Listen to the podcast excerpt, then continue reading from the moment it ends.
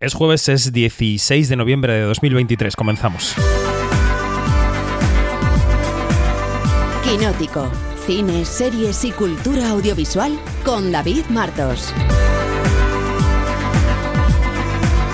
Onda Cero. Hola, ¿qué tal? ¿Cómo estáis? Bienvenidas, bienvenidos a este podcast semanal que emitimos, que grabamos para Onda Cero desde el equipo de Quinótico, con todos los estrenos de la semana en cine y series. Ya sabéis que estamos en quinótico.es, primera con K y segunda con C, que ahí tenéis nuestra newsletter diaria para apuntaros. Estos días estamos haciendo unas listas especiales con los cortos, documentales de los Goya muy interesantes, quinótico.es barra newsletter, y que ahí tenéis también nuestros modelos de suscripción por si queréis apoyarnos. Un medio de calidad creemos que debería estar apoyado por sus lectoras y por sus lectores. El estreno de la semana, por el que empezamos hoy, es la nueva película del director Antonio Méndez Esparza. Estuvo en la Seminci. Es una adaptación de la novela de Juan José Millás. Está protagonizada por Malen Alterio, que es candidata a los premios de la temporada, y se llama Que nadie duerma. Bien, ya está. ¿Dónde están? ¿Se han ido? ¿A, a dónde se han ido? Llevamos. Eh, yo? Yo no soy abogada. Claro, ahora me voy a mi casa, ¿no? ¿Me voy a mi casa? Yo también fui informática y aquí estoy con mi licencia de taxi. ¿Estás contenta? Claro. El que no cambia, no gana. Eso me lo decía mi madre. Pues sobre este tráiler de Que nadie duerma, que como decía estuvo en la Seminci y ha eh, propulsado a Malena Alterio a la temporada de premios, saludo ya a Janina Pérez Arias. Buenos días, ¿cómo estás? Muy, muy, ¿qué tal? Muy bien. Muy bien, gracias. y a un recuperado Luis Fernández. Buenos días. muy buenos días, aquí estamos de nuevo. Muy bien, muy bien. Que has visto mucho cine, ¿no? Me han dicho estos días de Libranza. Hombre, estamos en plenas de- deliberaciones de las nominaciones de los Feroz. Hay que estar eh, ya con los últimos flecos. Efectivamente, efectivamente, cine y series. Bueno, Que nadie duerma, que es una película que, como digo, está basada en el libro de Juan José Millás, en el otro podcast que emitimos cada semana, el K387, que hemos eh, grabado eh, desde Huelva. Podéis escuchar la charla que mantuvimos con Malena Alterio y con Antonio Méndez Esparza en la Seminci.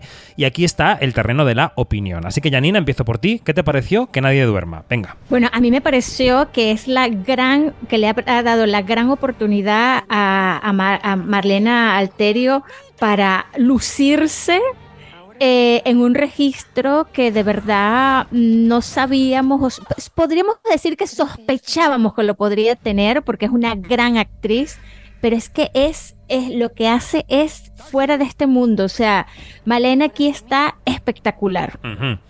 Luis, primera aproximación a esta película. Pues a mí me ha gustado muchísimo. Me, eh, ha sorprendido sobre todo el tono. eh, además, eh, del director de Antonio Méndez Esparza estábamos acostumbrados a sus documentales.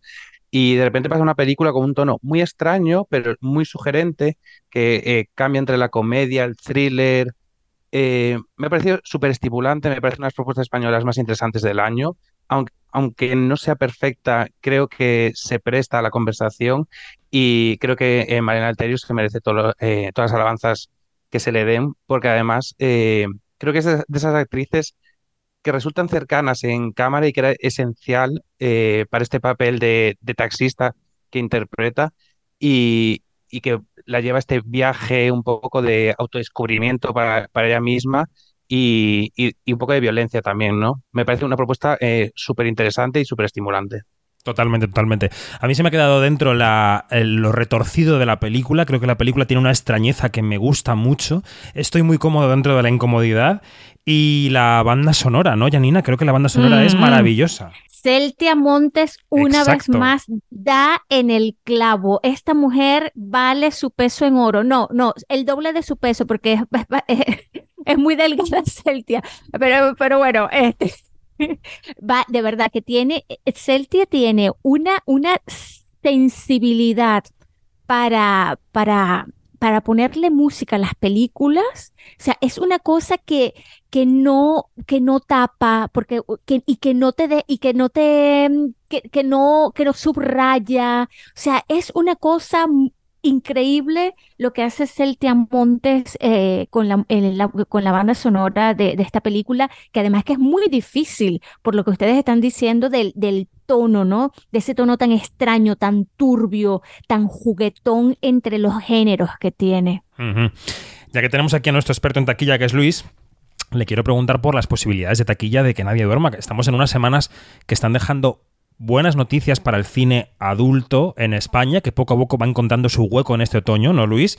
En este contexto, ¿cómo crees que se puede comportar que nadie duerma? Eh, pues yo espero que sepa encontrar su público, sobre todo aprovechando esa nominación a los Forqué para Malena Alterio y que se está posicionando de cara a la temporada de premios. Espero que la gente la haya posicionado y la tenga en cuenta. Creo que llega un momento un poco complicado porque ahora mismo todas las películas españolas están buscando su huequito para colarse en la taquilla y la temporada de premios y estamos teniendo muchos estrenos españoles.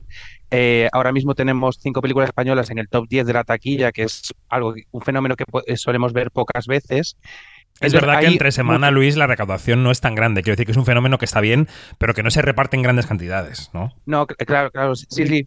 Pero me refiero que hay, para ese público adulto que siempre buscamos eh, en este tipo de películas, ahora mismo hay mucha oferta y gran parte de esa oferta, desde Un amor al maestro eh, que prometió el mar eh, o... Vidas pasadas. exacto, están ahora mismo todas en el top 10 y están luchando por esa visibilidad. Yo creo que tiene el suficiente la, suficiente atracción como para encontrar un público y un público que después la recomiende, porque creo, que es una película mucho más divertida de lo que parece, que tiene una, una, una mala baba eh, muy juguetona y, que creo que tiene, eh, tiene posibilidades de tener un, un muy buen boca-oreja. Creo que también la gente se va a extrañar un poco con ella, pero creo que va a generar mucha conversación a su alrededor y eso es importante ahora mismo para eh, destacarse del resto de títulos. Pues sí. Hablando de cine adulto, llega también a los cines una película que llega directa desde el Festival de Cannes, también ha pasado por Seminci, es El viejo roble de Ken Loach, que suena así. Para ti. ¿Qué tal, chicos? ¿Por qué les dais tantas cosas? Lo han perdido todo. Que han dejado una zona de guerra ¡Te está haciendo una puta foto! ¡Bórralas ahora mismo! Son solo niños, tío. Deja que vayan a instalarse. Siento mucho lo que ha pasado. No me sorprende. En fin, si oyeras las cosas que sueltan en el pub. Esto se ha convertido en un auténtico basurero. Llevamos toda la vida en este pueblo y se supone que tenemos que compartirlo con gente que ni conocemos. Venía a darle las gracias por su amabilidad cuando llegamos. Pues se lo agradezco. Me llamo Yara, por cierto. ¿Y usted? Pues soy Tommy Joe Valentine. ¿Puedo preguntarte, ¿estás bien? Cuando era pequeña le dije que quería ser fotógrafo y recorrer todo el mundo. Bueno, nos vamos a la Inglaterra del Brexit, ¿no? A la Inglaterra de los prejuicios, de una zona obrera herida por el siglo XXI y todo lo que el siglo XXI significa, a una zona trabajadora, como digo, a la que llegan refugiados y, vemos cómo se integran ¿no? en una sociedad que intenta sobrevivir entre las cenizas de un pasado que fue, ¿no?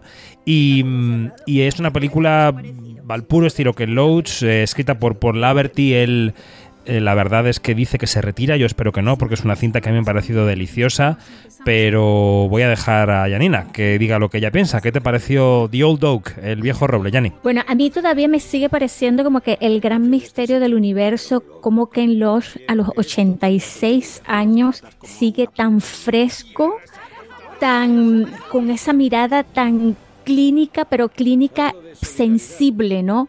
Porque es una radiografía que hace de, esa parte de la sociedad y, todas las capas que tiene. Y claro, la dupla que hace con, en el guion con eh, Paul Laverty eh, es una maravilla. E, esta vez, de verdad, esta vez y muchas veces, pero sobre todo esta vez porque, se, porque, eh, porque es esto de lo que posiblemente sea su última película. bueno, es que todo, yo recuerdo la proyección en Cannes y, fue una cosa increíble de cómo salimos todos de esa proyección y déjame contar la anécdota. Hombre, claro, te lo, iba a pedir. Hombre, hombre, que íbamos, eh, eran como las 12 de la noche, algo así, ¿no? Y de repente eh, veníamos de, comer. De cenar de rico. Repente, de cenar rico, nos pasa por el lado un grupo de personas y yo digo, ese es y empezamos todos a aplaudirle, A berrear. a, a, a, a vitorearle y el señor que no, no salía de su asombro y la, eh, o sea, el- esa sonrisa que nos regaló ese hombre y esas gracias, o sea, de verdad fue un momento mágico, mágico, que yo creo que, su mujer no lo entendió y se, se- se espantó y, sal- y salió del- y siguió de largo, pero él se quedó con nosotros y, que, y, y se le veía así como que intenciones de abrazarnos a todos y nosotros seguimos con nuestro aplauso. De verdad, increíble. Vayan a ver, por favor, El Viejo Roble porque de verdad que es una maravilla de película. Es una película que le dejó el premio de interpretación de la Seminci a Dave Turner, que es el, el protagonista. Luego hablaremos un poco más de la Seminci, porque también llega la espiga de oro a las carteleras. Pero antes, dejadme que vayamos a Estados Unidos, porque terminada la huelga de actores, llega la precuela de los Juegos del Hambre. Se llama Balada de pájaros y serpientes. La ha visto Dani Mantilla, así que escuchamos cómo suena y enseguida Dani nos cuenta si tenemos que ir a ver esta precuela. Venga. Señor Snow, con todo lo que ha visto ahí fuera,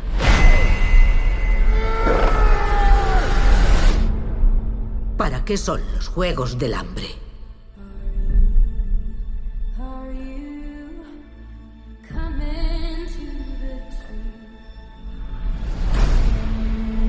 Los Juegos del Hambre son para castigar a los distritos. Esos tributos no tienen elección. Su función es convertir a cada uno de estos chicos en espectáculo, no en supervivientes.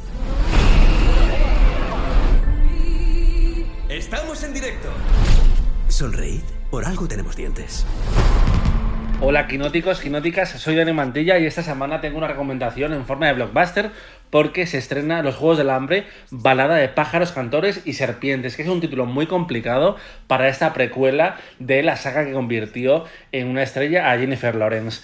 En esta ocasión te puedo decir que me ha sorprendido la tibieza de las primeras críticas a la película, porque creo que estamos ante una notable precuela, una película de orígenes de eh, Coriolanus Snow, que es ese supervillano que en las películas originales interpretaba Donald Sutherland, y que en esta ocasión está interpretado por un joven talento británico como es Tom Blyth, que creo que está fantástico, tiene una presencia inquietante y magnética que eh, debería tener recorrido fuera de la saga. No sé si tanto como Jennifer Lawrence, pero desde luego es toda una revelación. También lo es Rachel Segler, eh, una actriz a la que la cámara quiere, a pesar de que la película eh, Balada de pájaros, cantores y serpientes hace honor a su nombre porque abusa un poco de estos momentos musicales por muy bien que ella cante. A mí por momentos me recordaba un poco a Taylor Swift con su intensidad y todo. Pero bueno, lo que decía, me ha sorprendido lo, tibia que ha sido la gente eh, la crítica americana sobre todo, porque creo que este es un blockbuster de Francis Lawrence, por cierto, director de las películas 2, 3 y 4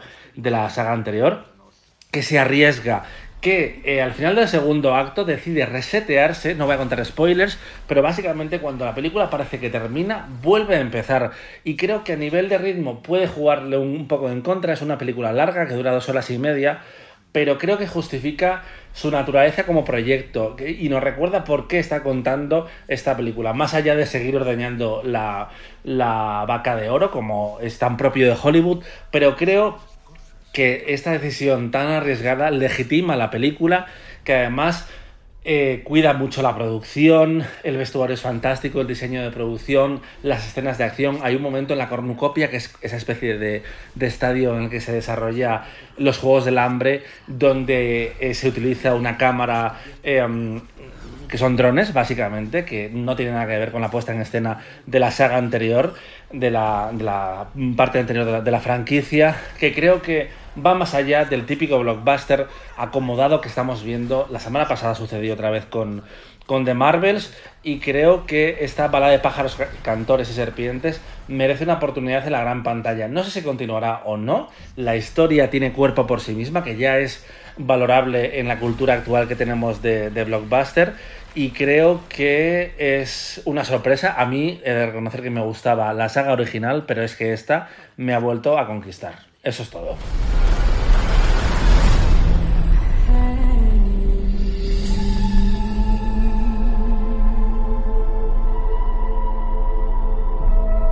Son las cosas que más queremos las que nos destruyen. Volvemos de los pájaros, de las serpientes, a un mundo mucho más cercano, a la espiga de oro de Valladolid.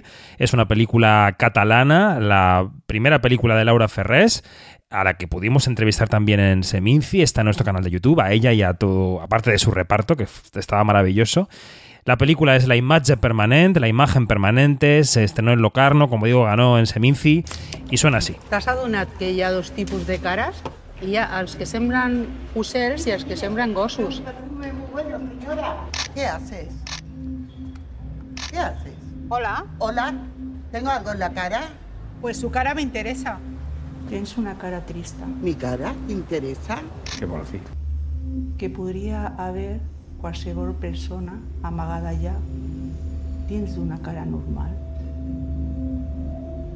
A què et dit que et dedicaves? Qui són? No existeixen. Estan morts? No, mai han existit. Es una película en dos tiempos temporales. Dos tiempos temporales es una redundancia, pero bueno, en dos tiempos, en dos líneas temporales. Es una película mm, eh, en ciertos momentos onírica, en ciertos momentos socarrona. No sé si es fácil hablar de la trama. Eh, para ella usa actrices naturales, sobre todo. Eh, voy a empezar en este caso por Luis. ¿Cómo definirías la película? ¿Qué se va a encontrar la gente si va a ver la imagen permanente? ¿Y qué te pareció? Eh, pues es, es, una película muy complicada de definir. Eh, eh, me metes aquí en un pequeño embolado, pero. Lo bueno, sé, lo sé, porque es una película que tiene una trama complicada de describir. Sí, a lo mejor, yo que sé, igual poniendo algún referente, si, si nuestros oyentes, estoy seguro que habrán visto películas como del estilo de Espíritu Sagrado, por ejemplo. La película tiene también ese un poquito de Carmina y Amén y de Carmina Revienta. Uh -huh. eh, tiene esta naturalidad de, los actores naturales que decimos. Nos cuenta esta historia de una madre adolescente que desaparece, digamos, ¿no? Y, y nos traslada en, en, estos dos tiempos con toques de humor, con... Es que es muy complicado definir esta Tiene película. toques más de surrealismo, casi que de humor, ¿no? Es verdad que aunque te ríes en algunos momentos, hay situaciones un poco estrambóticas. Eh, sí, sí, sí, es difícil definir la trama. Janina, ¿quieres salir al rescate? ¿Qué, qué te parece la imagen permanente? Bueno, tú sabes que a mí, a mí la imagen permanente me, me, flipó, me flipó porque, porque fíjate que este, podría haber sido una historia cualquiera, pero, pero a ver, pero es que Laura, Laura Ferrés lo que hace aquí es este, eh, echarnos el cuento desde otra esquina. Eh, y también este, yo lo que veo es que Laura tiene una sutileza para, y que lo he dicho ya anteriormente, para hablar de cosas súper importantes de la sociedad en, en, tan solo una frase y, y, y, y, le da el clavo, ¿no? Cuando se, en, ese, en esa primera parte de, eh, que, que, es en los años, eh, eh, que es la primera parte de la, de la, de la madre adolescente, que bueno, que está embarazada y, de repente en una de estas mm, a, hacen referencia a, la, a las fosas comunes que hay por allí, ¿no? Por ese pueblo. Entonces, claro, son cosas que, que, que aunque está muy centrada en estas mujeres, en una familia, en esta chica, en, en lo que, en, en, en cosas también de, de, la condición de la mujer, no solamente en aquella época, sino también en la época actual y cómo se forma y cómo se tienen esos puentes, qué queda, qué no queda. Entonces, claro, hay tantas, hay tantas sutilezas allí, tantos hilos con los que Laura Ferrés arma y teje la imagen permanente que de verdad, eh, bueno, y te lo estoy diciendo en español, la imagen permanente porque me da vergüenza decirlo, eh, me da vergüenza decirlo en catalán porque no lo sé pronunciar bien. Ya, ni yo, pero me tiro a la piscina. Pero bueno, eh, entonces claro, a mí me pareció una película magnética eh, que te atrapa, eh, te la pasas bien. Yo no dejé de sonreír durante toda la película, parecí una boba viendo todo aquello. Creo que las actuaciones de, de, de María Luengo y de Rosario Ortega, que son las, las, dos actrices principales, que son actrices naturales, está muy bien llevada, está también que le da esa naturalidad que la historia eh, necesita, ¿sí? Porque no, no se siente nada impostado. Eh, y bueno, eh, de verdad que, que a mí me, que me dejó muy buena impresión y quiero ver más, más y más de Laura Ferrés en el futuro. Luis, ¿a ti te gustó la película a pesar de la dificultad de definirla? Eh, no me convence el conjunto. Eh, creo que... Al rincón. Es, es- es algo dispersa, pero eh, me lo pasé bien con la película y estuve entretenido, pero hay algo que no me acaba de convencer. No sé si, no sé si el tono, si, si esta dificultad de definirla, a lo mejor es un poco lo que también me echo un poco para atrás. Eh, pero sí, hay cosas que me gustaron y sobre todo eh, valoro esos momentos. A mí es que me pareció muy divertida. ¿eh? Yo creo que el, el guion tiene momentos que son deliberadamente divertidos y frases eh, muy afiladas que funcionan muy bien.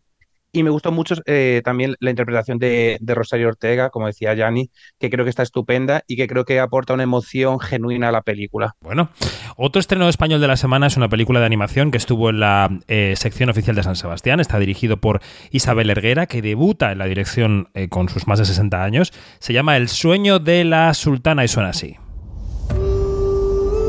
Atzo balitz bezala gogoratzen dut. Amaika urte nituen. Handik pixka batera, gizon bat begira neukan. Erne. Eta bihotza gelditu egin zitzaidan. Emakume izateagatik, beldurra sentitu nuen lehen aldia izan zen.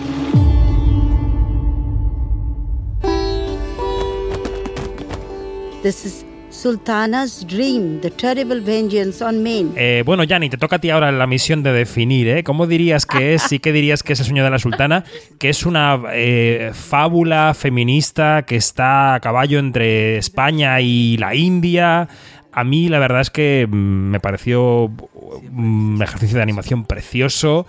Es verdad que quizás su mensaje feminista es un poco obvio, pero me parece que es un viaje eh, alucinante. No sé qué te pareció a ti, Yanni. Chicos, de verdad que eh, eh, aparte de, de todo el prodigio este que tiene en cuanto a la animación, porque es tremenda, tremendo el trabajo de animación que tiene El sueño de la sultana, a mí me parece muy, muy arriesgado el planteamiento, arriesgado desde el punto de vista positivo, porque es como una fábula que coquetea con el documental.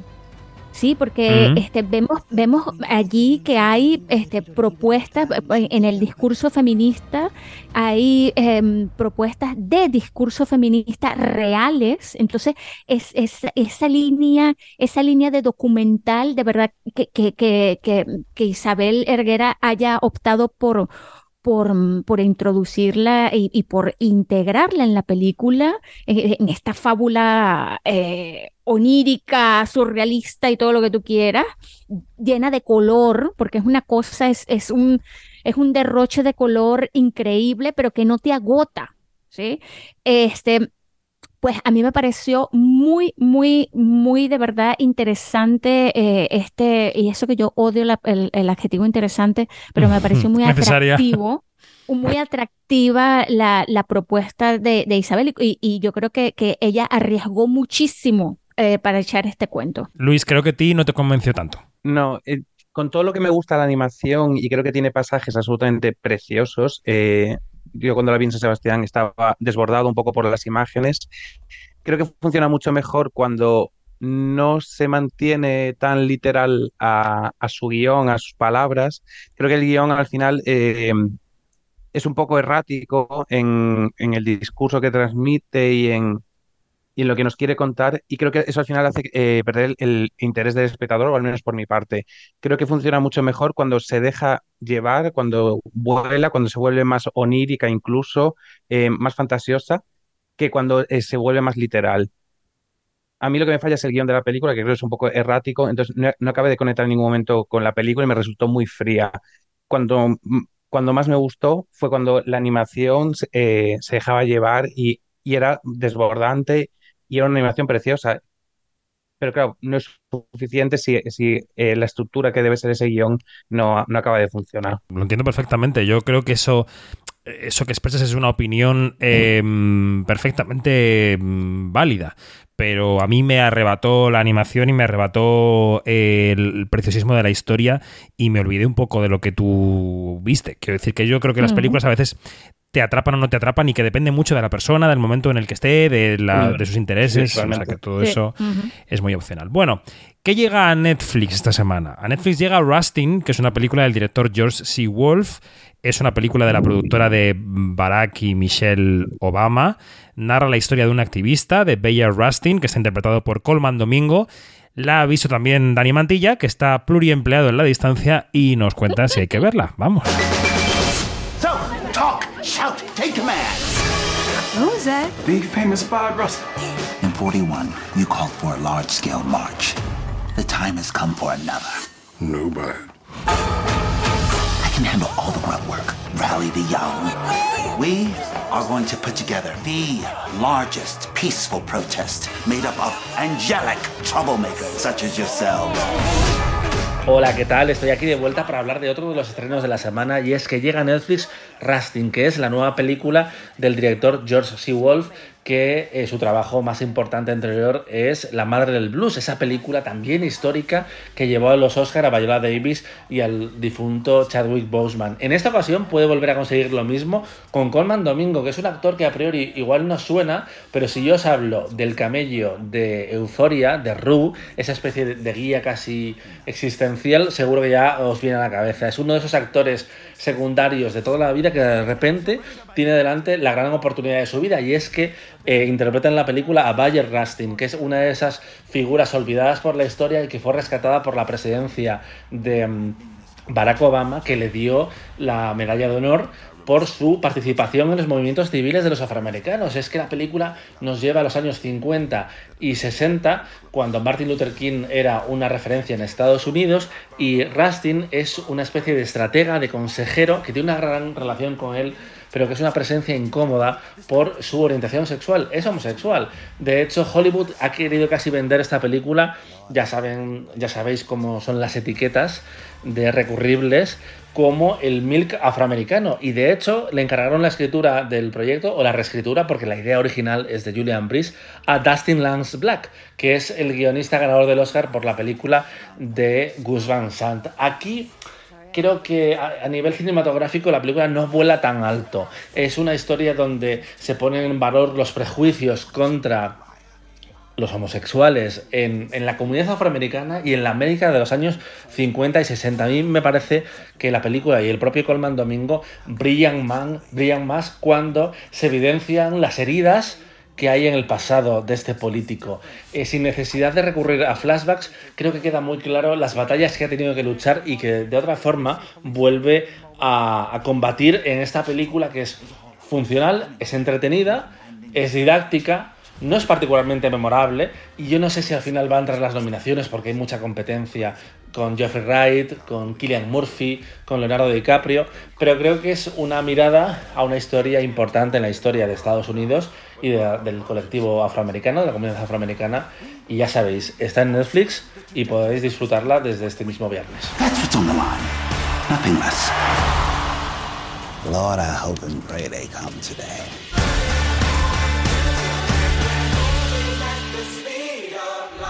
Nos quedan un par de estrenos, ¿eh? Luego, ahora enseguida viene María Joarias a contarnos algo de una serie, pero quiero eh, que hablemos de La Ermita de Carlota Pereda, es su segunda película.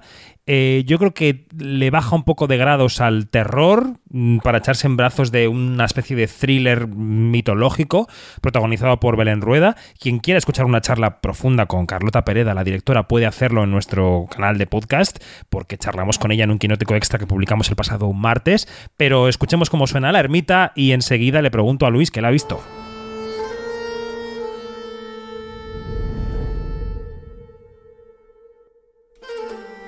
Nada de móviles. ¿Así? ¿Y qué puede pasar? Nada bueno. No voy a poder hacerlo sola.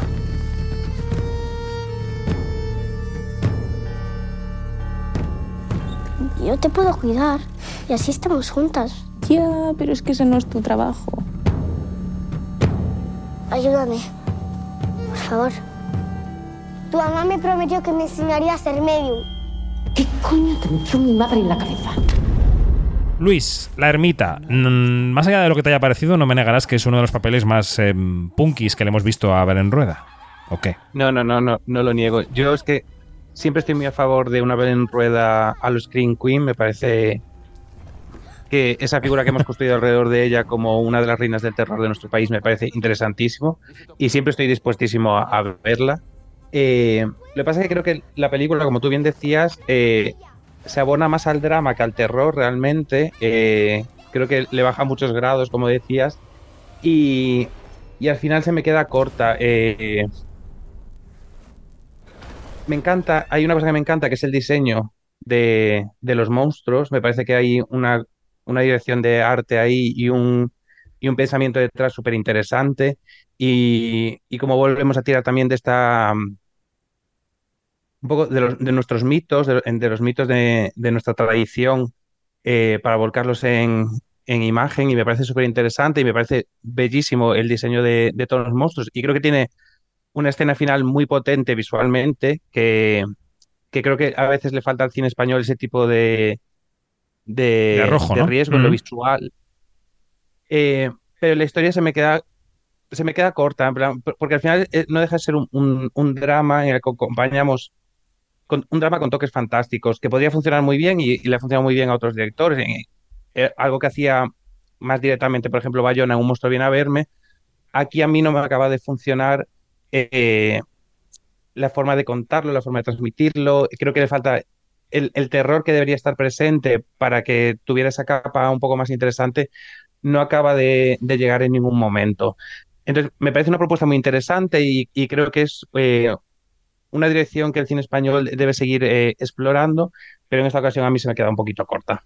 Bueno, pues ahí está también la ermita en la cartelera para que decidáis si queréis ir a verla o no. Y nos queda una serie que mm, ha visto María Arias, ella ha visto creo un par de capítulos, yo también, le ha gustado mucho, a mí también, así que vamos a ver por qué tenemos que acudir este domingo a Sky Showtime para ver Fellow Travelers, que nos va a dejar un capítulo cada semana a partir de este fin de, y son ocho, así que tenemos unos cuantos findes ocupados. Vamos con Mariajo. Mr. Fuller, we believe we have reason to ask you a series of questions. What reason? We're not at liberty to say. Please have a seat. Have you ever attended meetings affiliated with the Communist Party? No. Our country is under threat from Soviet spies, but there's another risk to national security. Hola, quinóticos, quinóticas, ¿qué tal? ¿Cómo estáis? Una semana más, una serie más. Nos toca hablar de Fellow Travelers, serie que va a estrenar en, en España Sky Showtime. Este domingo 19, primer episodio y cada domingo uno nuevo. La temporada son ocho. Yo he podido ver los dos primeros y la verdad es que me ha convencido bastante eh, tirando a mucho la, la serie. Está basada en una novela y lo que cuenta es la historia de amor entre dos hombres interpretados por Matt Bomer y Jonathan Bailey. Le recordaréis a este segundo por los Bridgerton, pero no es el de la cuchara, sino el otro, el de la segunda temporada. Y bueno, lo que cuenta la historia es, mm, básicamente empieza con ellos dos conociéndose en una noche electoral en Estados Unidos en los años 50, saltando chispas, y cómo su relación, que empieza siendo más bien de tipo sexual, eh, entra en un plano romántico más pronto que, tarde. Pero más allá de todo lo- ese drama romántico que, que tiene la serie, que es la percha de la que se cuelga, por decirlo así, y que funciona muy bien porque la química entre, entre ellos dos es, es muy, muy potente.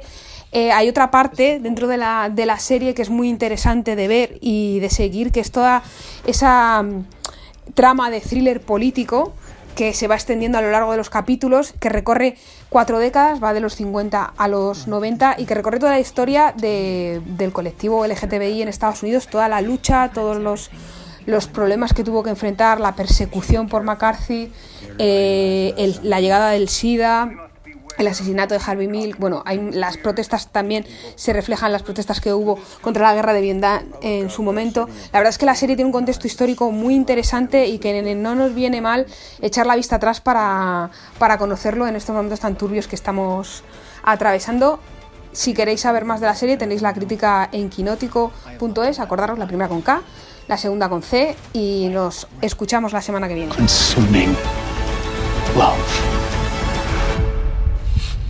Mr. Fuller, answer the question.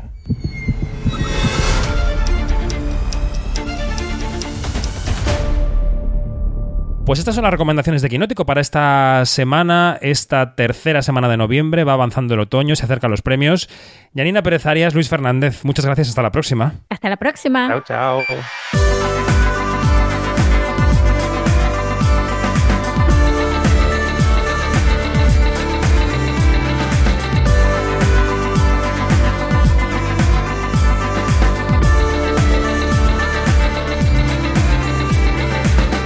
Todo, más información en quinótico.es, primera con K y segunda con C, y en nuestras redes sociales donde somos Quinótico. Adiós.